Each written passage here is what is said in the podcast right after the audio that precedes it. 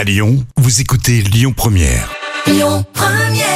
Mais tout de suite, Bonjour à tous, c'est TF1 qui s'est imposé hier avec la série Rivière perdue qui a rassemblé à près de 5 millions de personnes. Ça représente 29% de part d'audience.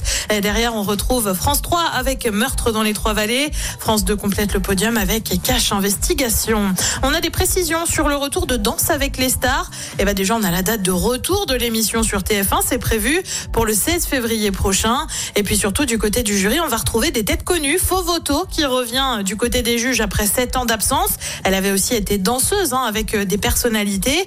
On le rappelle, c'est aussi le retour du fameux Et ça, eh oui, Jean-Marc Généreux, débauché par France 2, revient finalement sur TF1. Enfin, on devrait noter l'arrivée d'une autre personnalité qui, elle, n'a encore jamais été dans l'émission. Mel Charlot, chorégraphe et directrice artistique, qui a notamment collaboré avec Beyoncé ou encore Maria Carey.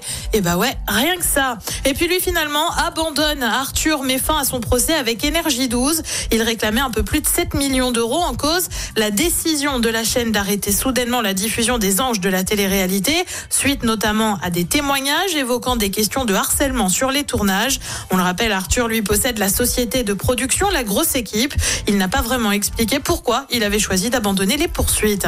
Côté programme, ce soir sur TF1, c'est Dream Teams, la relève des stars. Sur France 2, la série César Wagner. Sur France 3, c'est Thalassa. Et puis sur M6, on retrouve Julien Courbet pour l'émission Arnaque. C'est à partir de 21h. Écoutez votre radio Lyon Première en direct sur l'application Lyon Première, lyonpremière.fr et bien sûr à Lyon sur 90.2 FM et en DAB+. Première.